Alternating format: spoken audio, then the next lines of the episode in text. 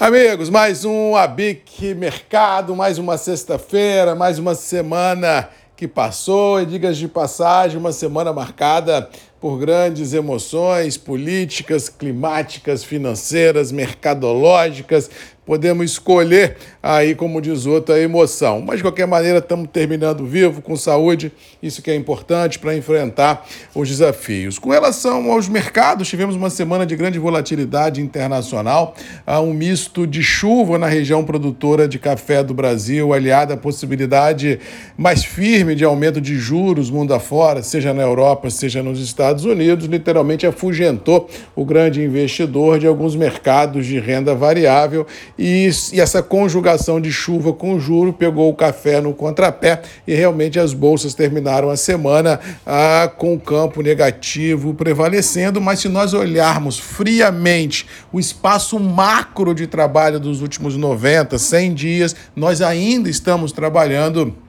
dentro desse intervalo. Tá certo que um pouco mais próximo do piso do que do teto, mas de forma macro ainda estamos consolidando esse atual intervalo mercadológico. Com relação a dólar, tivemos uma semana um pouco melhor do que na semana passada. Vamos lembrar que na semana passada o dólar ficou 5,30, 5,40, essa semana 5,10, 5,20, mas a prevalecer essa possibilidade real de juros mais altos mundo afora, é possível ah, que a gente possa vir a ter um dólar mais forte, porque os capitais voláteis que aqui estão poderão migrar para os títulos americanos e isso deixar essa porta de saída, que é o dólar, sob pressão. No mercado interno do café, os preços se mantiveram de estáveis a fracos, principalmente no Conilon, já que ah, realmente essa conjugação de chuva, bolsa não muito atrativa e o varejo nacional patinando fez com que os compradores domésticos tirassem o pé das compras e o mercado deu uma barrigada.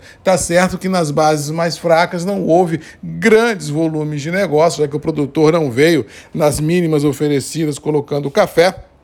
Mas, de qualquer maneira, os níveis de intenção de compra, se nós fizermos um comparativo a uma semana atrás, eles são menores, em praticamente 5% a 6%, e todo mundo nessa queda de braço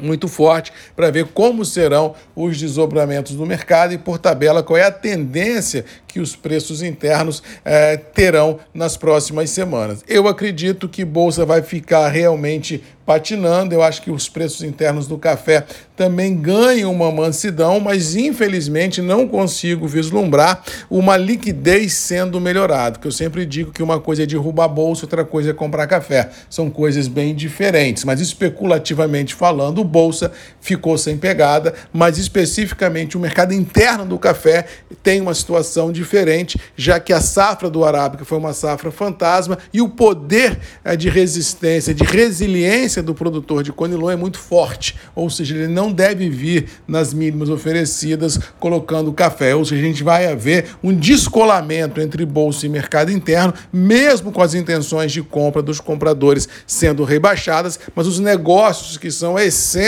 do nosso dia a dia não devem galgar patamares melhores, a liquidez não deve galgar assim um volume maior de negócio, porque os preços não são atrativos. Mas de qualquer maneira, estamos terminando a semana vislumbrando a última pelo menos no mercado, com um pouco mais de calmaria. Para a semana que vem, a tônica persiste, existe chuva na região produtora sendo pre prevista, existe ansiedade na geopolítica que não deve permitir grandes galopadas nas bolsas, seja do café, seja ah, dos mercados de renda variável, e o dólar, todo mundo de olho nas declarações das autoridades financeiras globais no que se refere a juros, para a gente definir qual é a tendência. Mas eu acho que 5,10, 5,20 é piso e 5,30, 5,40 é teto, pelo menos até que a gente tenha uma maior claridade de todos os fatos presenciados. Terminando, já fiz a minha inscrição para o Em Café, 23 a 27 de novembro, Rio de Janeiro. Gostaria de encontrar a grande maioria de vocês por lá, para a gente sair dessa amizade virtual para amizade física, trocar uma ideia, tomar um café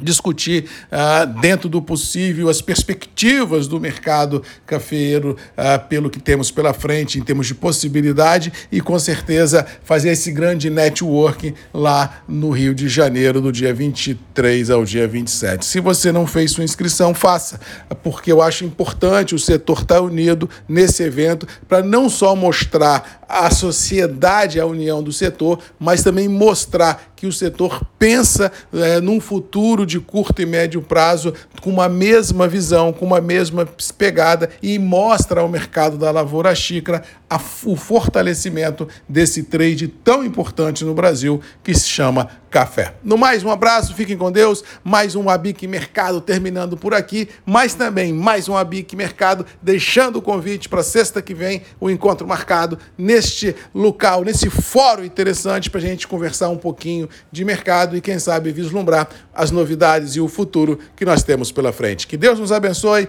bom final de semana, boa semana e até sexta que vem. A Bic Mercado, Marcos Magalhães e você tem um encontro marcado aqui. Um abraço e até lá.